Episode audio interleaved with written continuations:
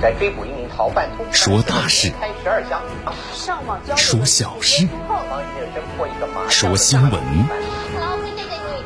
每天早八点，江南说新闻，听奇闻异事，说酸甜苦辣，品五味人生。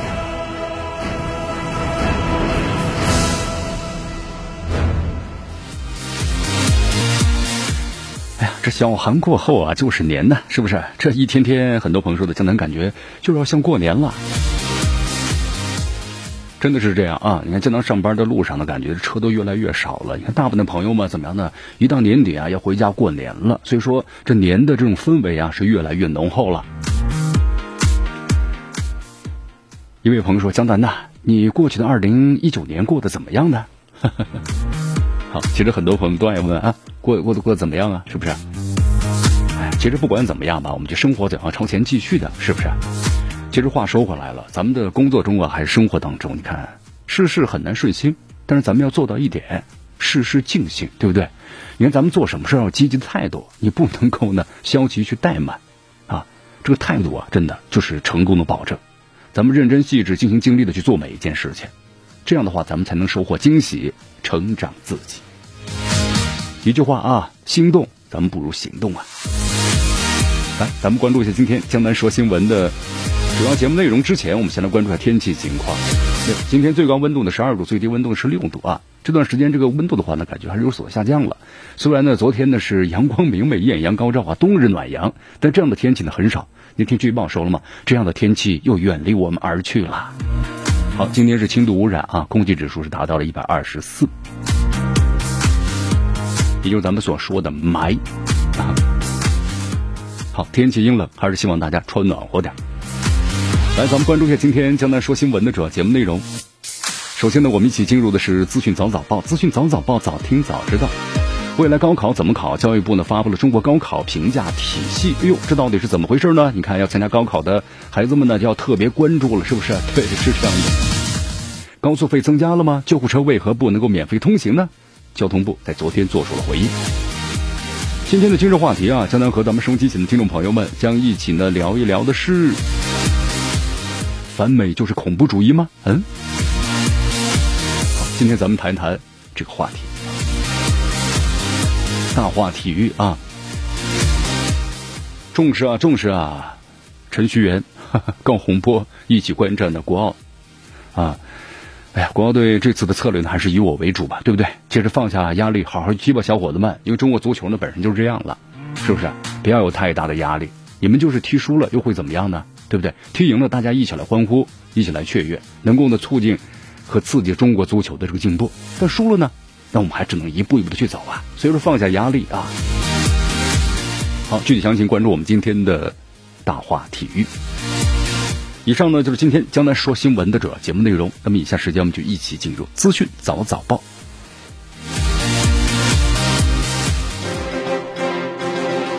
时政要闻、简讯汇集、热点评书、资讯早早报。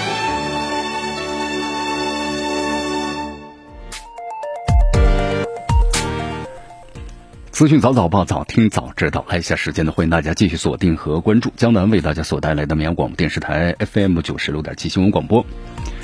哎呀，这未来咱们的高考到底该怎么考啊？对吧？为什么考？考什么？怎么考啊？突然想起了一句很哲学的话呀：你从哪里来？去哪里？干什么？是不是？培养什么人？怎么样培养人？为谁培养人？对吧？好，教育部考试中心啊，昨天是发布了咱们中国呢高考的一个评价体系啊。这个评价体系啊，它是在能看有一核、四层和四印的组成。教育部介绍了一下，这个考察要求呢，上啊，就是高考体系啊，要突出基础性、还有综合性、应用性、创新性，促进的高中教育的改方式改革，同时助力咱们的素质教育啊，就是提出了这么几点的要求。那么同时，咱们这个高考评价。体系的一个科学构建呢，就是发挥高考呢正在像指挥棒的作用，同时的完善立德树人的机制，那么转变的一个重要的举措啊。好，其实江南看了一下，它的最主要的目的呢，就是不光光是咱们要有个良好的素质教育，同时呢还有什么呢？立德树人，这一点呢也非常的重要啊。呃，江南在节目当中要说两句吧。你看咱们的这个高考评价体系啊，它不是考试大纲，也不是呢这个界定考试范围的规范性的文件，它是一个综合性的框架。这个框架内容哪些呢？就包括咱们的核心价值体系啊，学科的素养的指标体系，以及呢关键的能力，就是关键能力包括咱们知识的获取的能力群，对吧？还有思维的认知能力、实践操作，然后就是必备的知识，必备知识们掌握哪些呢？基本原理、思想，非常的重要，对吧？然后其中还特别谈到了一些哪一些呢？就关于咱们教材的问题啊。呃，教材的问题，咱们待会儿看下教育部所发的另外一个文件。这个高考评价体系的这个研制啊，我觉得我们说高考呢，给咱们中国无数的中国学子一个很平等，对吧？一个很尊严，还有梦想。但是咱们现在高考改革呀，在逐渐逐渐进行，进入一个。深水区了。你看，原来千军万马都是要过的独木桥，现在的话呢，更像是把效率和公平的一个平衡木了。所以说，咱们高考的这个改革呀，那我们就说了，肯定要公正、科学、严谨，方能够呢行稳致远，对不对？所以中国的高高考改革呀，呃，话说回来，其实大学也要改呀。因为以前老师最爱说的话就是：“同学们啊，你看你们高中紧张，三年之后，那进入大学就轻松了。”其实话说回来，这大学才是真正需要呢学习的地方。你看大学里不好好学的人出来之后，也没有几个能够找到好的工作或有更好的创业，能够发展好的，那不都是在大学里头非常勤奋的人呢？所以说，千万不要高考考的不错，一到大学放飞自我啊，这样的孩子呢，确实也不行啊。所以咱们的大学呢，也需要呢改革。好，这里向您再为大家介绍一下啊。近日，咱们的教育部呢印发了《中小学教材管理的办法》，还有呢《职业教育学院管理办法》和《普通高等学校的这个教材呢管理的办法》。呃，这个管理办法当中呢有很多一些要求，今天把最主要和大家介绍一下。就是啊，咱们的教材呢，首先就是要加强咱们中华传统文化的教育、革命传统的教育，总体呢是国家安全观的教育，这个是咱们的国民教育体系的重要内容。啊，因为长期以来啊，这些重大的主题呢，我们要求在咱们的课程教材当中要不同程度的有所体现，但存在的整体设计不够，对吧？内容比较分散这样的问题。那么在以后呢，我们全部要进行整改。那么最重要的一点就是，普通的高中除了中外合办的机构，那么必须要经过省级的教育行政部门批准开设的普通高中啊境外课程的项目呢，不得选用的境外的教材。其实一句话说回来了啊，这教育是国之根本呐。这个教育方面要严管，对不对？那么少年时期是咱们建立人生观最重要的阶段了，所以这教材一定要严格的把关呐。十年树木，百年树人，这教育是立国之本，强国之基，所以要咱们要从这个孩子呢开始。好，继续锁定和关注江南为大家所带来的资讯早早报。迎着晨光，看漫天朝霞，好的心情，好听的新闻。走进江南说新闻，新闻早知道。与江南一起聆听江南说新闻。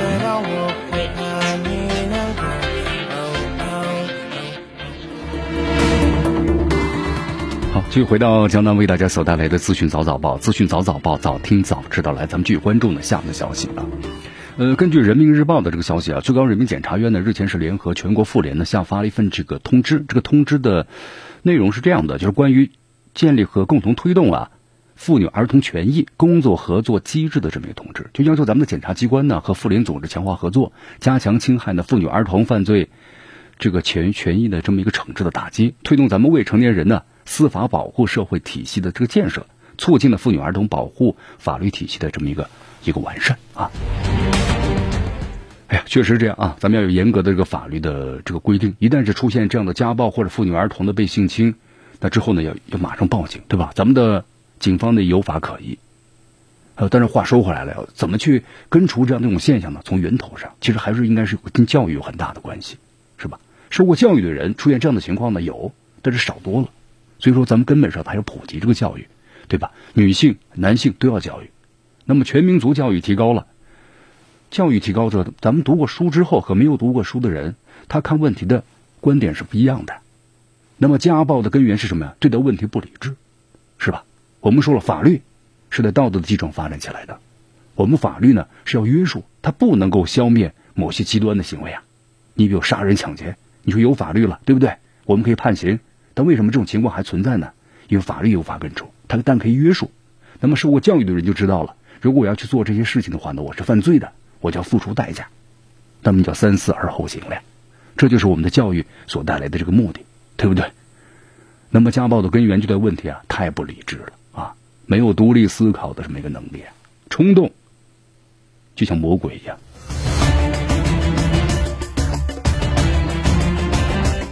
好，继续回到江南为大家所带来的资讯早早报，资讯早早报，早听早知道。咱们继续关注呢下面消息，继续锁定 FM 九十六点七绵阳广播电视台新闻广播。我们再来关注一下啊，从一月一号开始呢，全国咱们二十九个联网的省份呢，四百八十七个高速公路的这个省界收费站就全部取消了啊。但是取消之后有这么一个问题，就是有部分的车主反映啊，说这个通讯费呢，通行费跟以前一比的话呢，好像增加了，嗯，增加了。分析认为啊，这到底怎么回事啊？为什么会增加呢？计费方式据说是更加的精准收费了。那么同车辆的收费水平啊也产生这些变化。那么究竟哪些是不变的，哪些是变的呢？来，咱们一起来听听。呃，交通运输部公路科学研究院的副院长李爱明在回答记者提问时特别谈到了，他说车站之后啊，总体通行费用呢负担呢其实没有这个增加啊。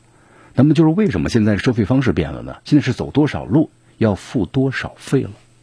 那么以前就是拿一张这个卡之后啊，不管你从哪走，只要你出去的时候，咱们就交就这么多的费用是固定的。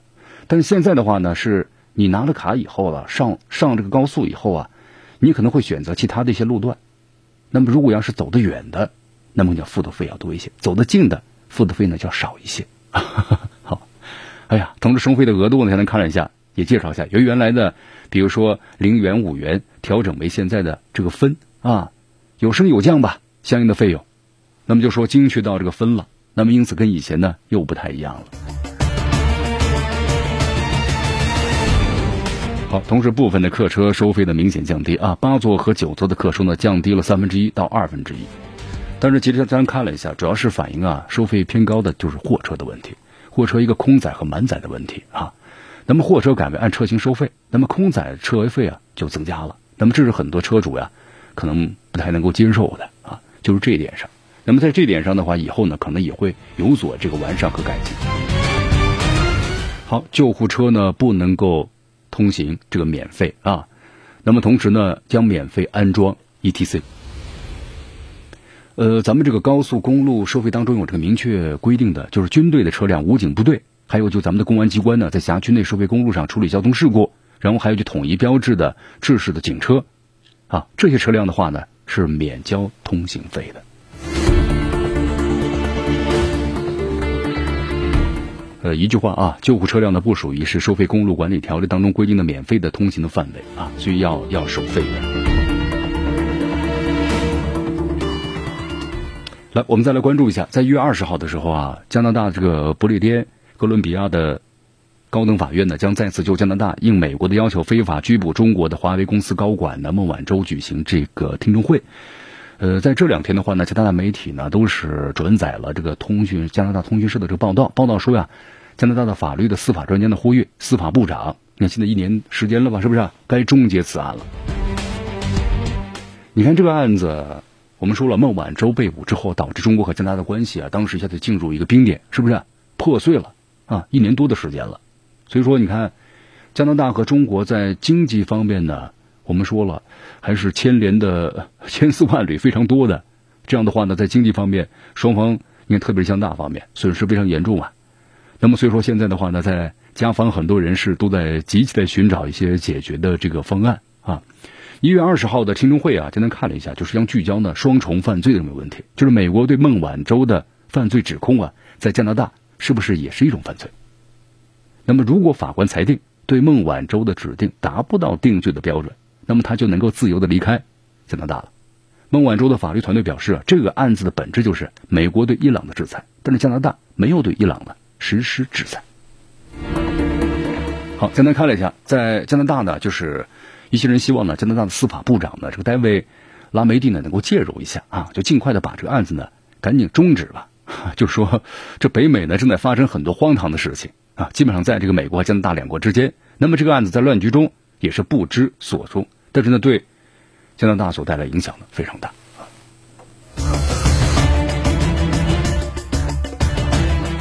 好，其实江南江南看了一下啊，这个案子在加拿大的这个影响影响力还是非常大的。严江南看了一下这个，呃，在加拿大呀，不少的这个学者就认为啊，就说这个案子呢代价非常大，为什么呢？因为中国是世界第二大经济体和第二大强国之际，对不对？那么中国和加拿大，你看现在关系陷入冰冻的状态，那么这样的话对加拿大是非常不好的。所以他们认为呢，由于这个案子，那么一味的妥协于这美国的话。那加拿大的损失是非常的严重啊，所以说他说这个法院呢应该说也非常清楚，但是呢不会受到任何的质疑，但是该怎么做，还是希望大家呢多听听各方面的这个意见。好，继续锁定和关注江南为大家所带来的资讯早早报，资讯早早报，早听早知道，来继续锁定 FM 九十六点七绵阳广播电视台新闻广播，继续关注我们的节目。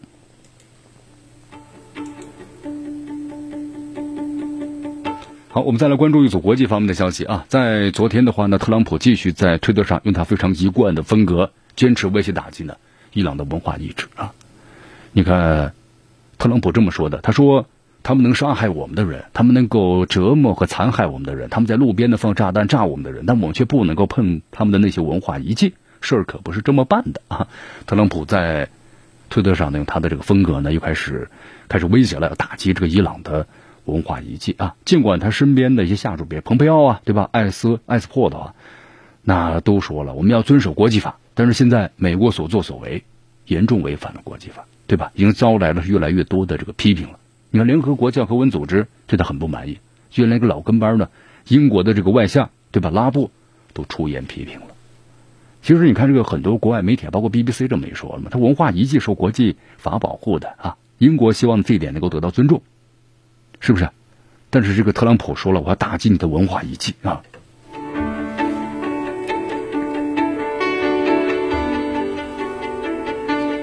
好，所以说你看，像这种的罔顾国际法的威胁发出之后，媒体都在问呢，就追问这个美国的高官：你们真的要对伊朗的文化遗迹动手吗？啊？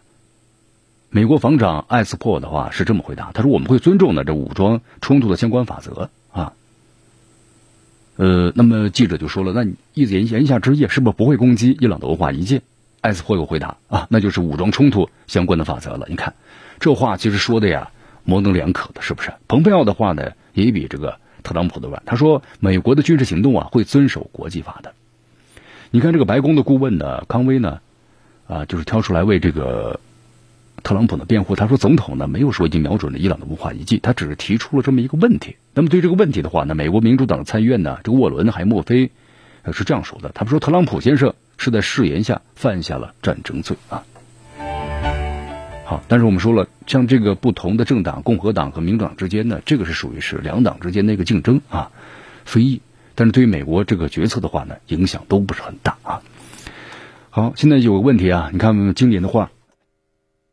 美国进入四年一度的总统这个选举年了，咱们来分析一下啊。你看，现在那个对手特朗普属于共和党吧？那他对手民主党，这个初选竞争的很激烈的情况之下，是不是？他们期望能够守住白宫的特朗普率先在中东呢抛下了火箭弹。你看这个特朗普授权的炸死伊朗的间谍之王嘛，就是苏莱曼尼。我们说这件事情发生之后啊，一下子就引爆了像伊朗政府呀还有民众的强烈的反弹，是不是？而且现在又发出了这个新的这个威胁，同时呢，像这个特朗普多年前的推特啊也被翻出来了，显示他曾经有过预测，就是自己的前任奥巴马呢一定会和这个伊朗开战，来帮助呢连任。但是奥巴马之前的话，你看就叫停了，对吧？以色列就要当时要刺杀这个苏莱曼尼，但是呢被奥巴马呢给制止了。但是我们说了，现在特朗普做了这件事情，特朗普本人一直相信啊。军事行动有助于赢得呢选民的支持，但是这次的话呢又不太可能，为什么呢？咱们来分析一下啊。你看，在这个历史上来看呢，就是需要处理呢重大这个外交危机的总统啊，在短期之内受益于呢公众的支持率会上升。比如说，咱们举个例子吧，一九九一年海外这个战争期间呢，老布什的声望就有所提升了。那么九幺幺事件之后的话，你看小布什的支持率也飙升到了一个创高位的这么一个记录。但是大规模军事行动以外的行动啊，好像呢似乎不太有大的影响。比如说一一年，对吧？美国对利比亚发动军事打击，奥巴马的支持率变化大吗？没有。特朗普在二零一七年向叙利亚空军基地发射导弹，阻止该国使用化学武器，其支持率啊也是略有上升。所以说呀，这个美国公众的注意力这次呢确实是上升了，但是呢是在对战争的恐慌上。你看这个美国民众啊搜寻的一个词儿最多了，是不是？当这个特朗普呢批准，然后了精准打击和除掉了这个伊朗的少将苏莱曼尼之后，你看美国民众搜寻的一个词儿最多的是什么？就是第三次世界大战。但是我们说了，第三次世界大战要爆发可能性是不存在的。为什么？只要大家分析一战和二战。一战和二战，它之所以能够爆发，它是有两个不同的阵营啊。你看，这个一战爆发的时候，是因为德国在经济上呢和军事上不断的强大起来了，对吧？德国它有一个一个一个阵营啊。那么像这个老牌的资本主义国家，这个英国和法国进行了挑战呢。那么这是一个战争的因素。那么二战呢，对吧？以德国、意大利他们为首，那么像这个，呃，美美美英也是英法美国，这是两个不同的阵营啊。但是现在你伊朗和美国，它有两个不同的阵营吗？不，它只有两个国家啊，只是两个国家之间的冲突，而不是两个阵营的冲突。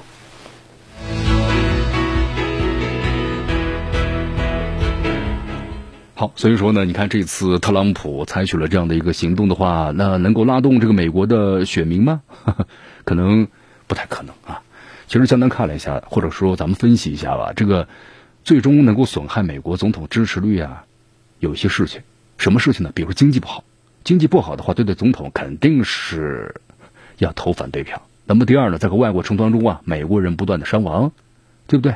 那么这两点呢，你看，呃，很容易让这个总统的支持率啊都完全的下降。其实你看，在这个美国的话呢，不是所有的人都希望都打仗啊。在美国也有这个民意调查呀，百分之七十八的美国人希望呢通过外交努力，而不是军事行动来阻止伊朗获得呢核武器啊。你看。同时呢，你看还有三分之二的美国民众担心啊，就是美国对伊朗使用武力的速度太快了，会导致呢伊朗的这个什么呢一个反抗。你看这个特朗普他很希望美国人团结一心，那么这个计划呢很难实现的。苏莱曼尼死后不久，你看特朗普的推特上发布了一张的美国国旗的照片，但是爱国情绪我们说了没有涌现出来，全美各地呢反而是爆发了大规模的反战游行。所以说，你看这种极化政治之下。党派之争啊，让美国的观点呢是大相径庭的，是吧？所以说这次你看共和党的支持还是蛮高的，百分之八十四，是不是？但是民主党的支持者呢很少。在民主党之内，反战成为了新鲜出炉的主要议题，对吧？你看，包括像这个初选的领跑者之一嘛，福蒙特州的参议员伯尼桑德斯。在推特上这么说，他说：“关于越南的，我们是对的；关于伊拉克，我们是对的。我将尽尽我的可能阻止和伊朗的战争，就是认为对伊朗不对啊。”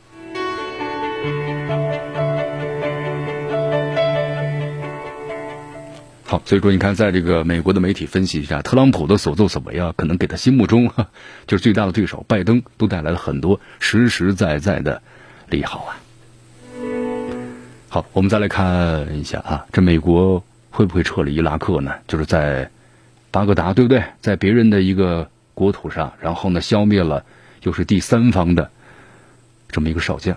这件事情发生之后的话，你看，包括伊拉克呢，也召开了这个议会嘛，然后要求这个美军全部撤军，对吧？我们不欢迎你了，是不是？但是现在的话呢，不是说你走就走的问题啊。好，那么伊拉克的这个撤军的消息公开之后啊，五角大楼据说是一片混乱啊。但是呢，美军的最高将领就说，呃，我们现在还没有撤军的计划啊。他说，相信伊拉克人民呢，希望美国去那里进行这个什么呢？反恐的行动。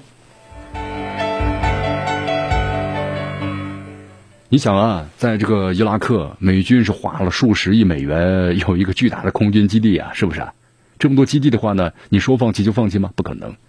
虽然从这个特朗普上任之后呢，他的战略有重心啊有所的改变了，就从中东这个泥潭当中啊想抽身而出。但是我们说了，他在中东是不可能完全走的，完全放手的。在中东有巨大的资源呐，这也是美国为什么一直忍守中东的最主要的原因啊。虽然他的重心呢是重返着亚太，是吧？但这不可能走。你包括这次，像这个精确的出出呃精精确的打击这个苏莱曼尼啊，包括之前像这个伊拉克的民兵组织，对吧？什叶派的民兵组织，然后呢被空袭啊，包括呢这民兵组织，然后呢围攻美国驻伊拉克的使馆，然后美国马上派出海军陆战队，这强烈的反应表明，这美国他不可能走。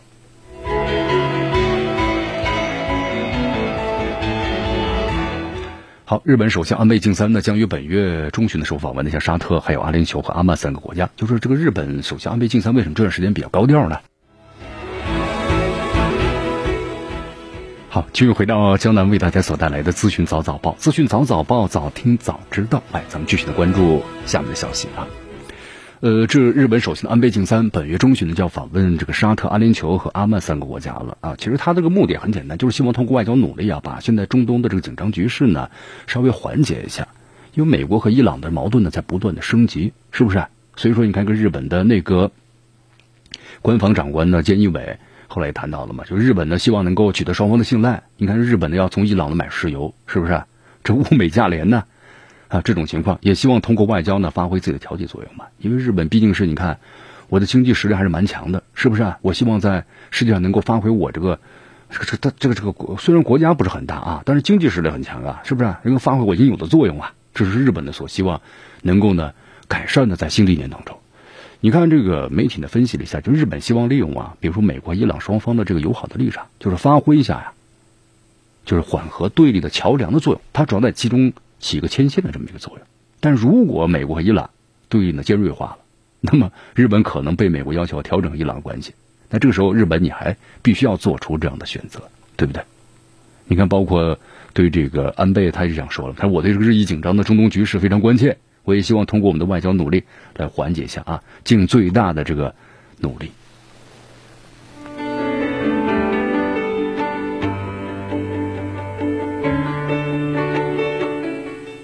好，接着话说回来了，你看日本的话呢，我们说了，从它的经济角度来说呢，二战之后啊，因为它是战败国，是不是在各方面一直被压制着，有限制啊，不能够有军队，不能够派出军队外出，是不是？但是现在日本的修宪之后，自卫队呢也也出来了啊。其实日本呢很早就想千方百计的重返这个国际政治舞台，那么这次中东的危机啊，确实是一个表演的一个机遇啊，但就看你安倍有没有这么一个能耐啊。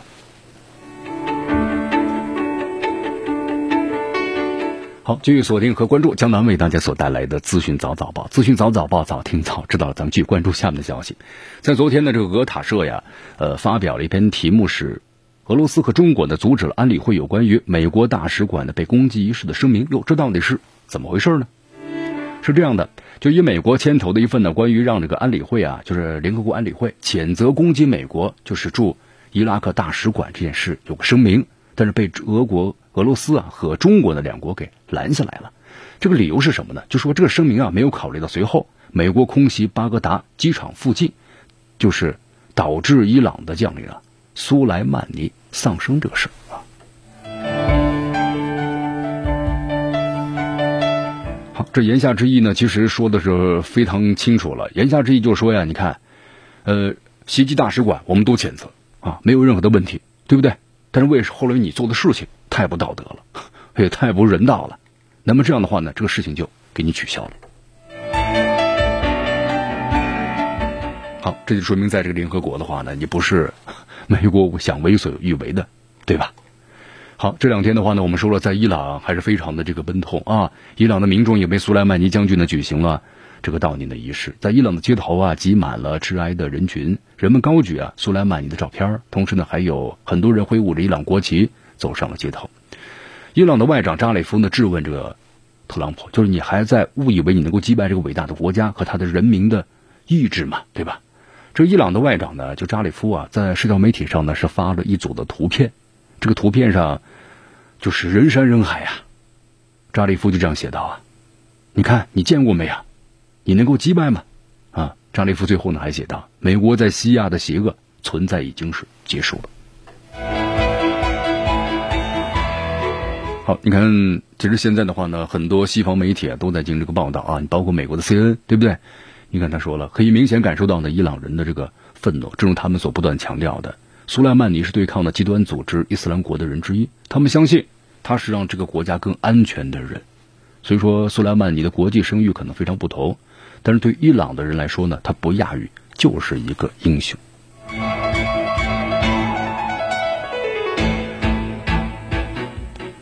好，你包括之前还有消息嘛，对不对？不管是真的还是假啊，总之呢，你看，包括苏莱曼尼的女儿在伊朗的最高领袖哈梅内伊会见的时候啊，也特别谈到了，是不是？就是我怎么为我父亲报仇啊？啊，严厉的报复。你看，包括在祈祷时，哈梅内伊表情严肃肃穆啊，他这样说的：“他说，严厉的报复即将降临到这些罪犯们的头上。”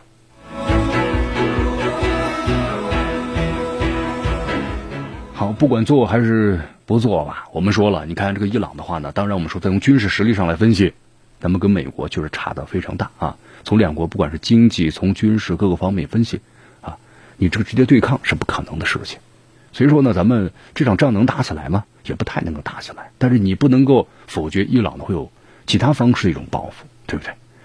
所以说，你看在这个美国的话呀，现在呢也是非常的紧张啊。是不是他有点怎么样的草木皆兵的感觉了啊？你看这个伊朗伊朗裔的美国公民在入境的口岸点呢，最近啊受到了这个盘查和询问的事件呢，已经是开始呢发生了。同时，在社交媒体上引发了普遍担忧，就美国政府啊正在拘留伊朗裔的人士，就害怕呢是不是要出什么事儿？你看，举个例子啊，就是在上个周末呀，就刚刚参加完一场。在加拿大举办的音乐会啊，这个伊朗裔的美国人，他们俩是这个情侣，然后回这个美国，回美国的时候啊，就要接受呢这个二级审查。二级审查就是必须把名名字，包括你知道直系亲属，啊，上次去过回过伊朗没有？那么同时呢，还把你的手机拿出来，把密码要说出来，要进行检检查，看你跟谁交流，有没有这些秘密啊等等。那么这一盘查的话呢，时间是从两个小时到四个小时啊不等。好，在这种情况之下呢，你看，作为这个普通的老百姓的话，你是不是感觉到这国和国之间的政治斗争而带来的一种呢对生活的干扰啊？对，确实是这样的。好，继续锁定和关注江南为大家所带来的资讯早早报，资讯早早报，早听早知道。时政要闻、简讯汇集、热点评说、资讯早早报。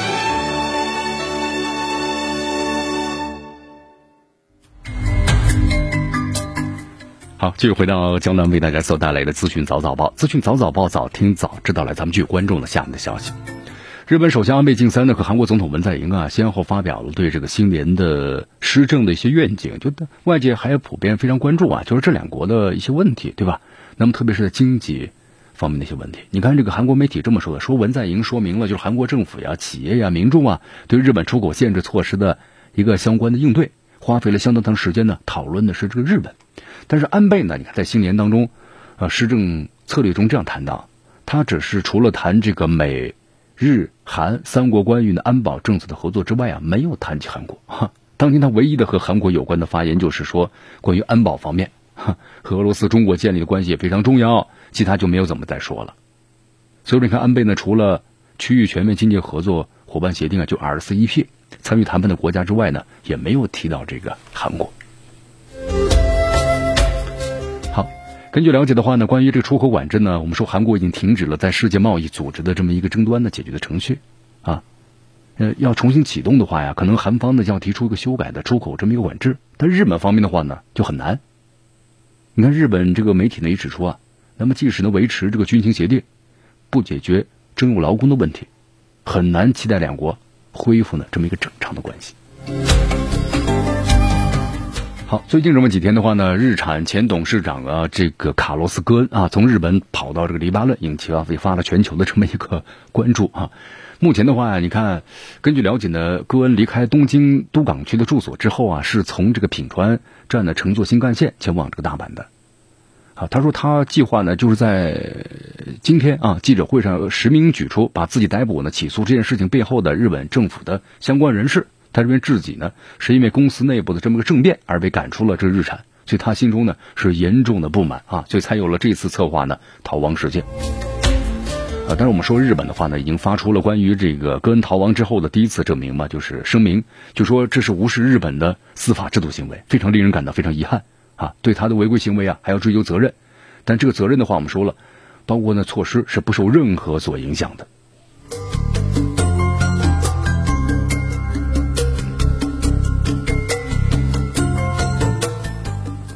好，这戈恩的话呢，你看现在呢也是破釜沉舟了，对不对？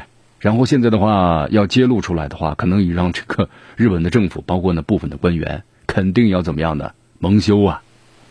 那就是又是一则丑闻呢，新年的丑闻呢。好，以上就是今天的资讯早早报的全部内容。那么接下来呢，我们就一起进入今日话题啊。今天进入话题，咱们谈谈嘛，就是反美是不是就是恐怖主义呢？对吧？你顺着美国。就是好的盟友，对吧？你只要反对着美国的话呢，那你就是恐怖主义啊！这个话题咱们今天呢，好好的分析一下。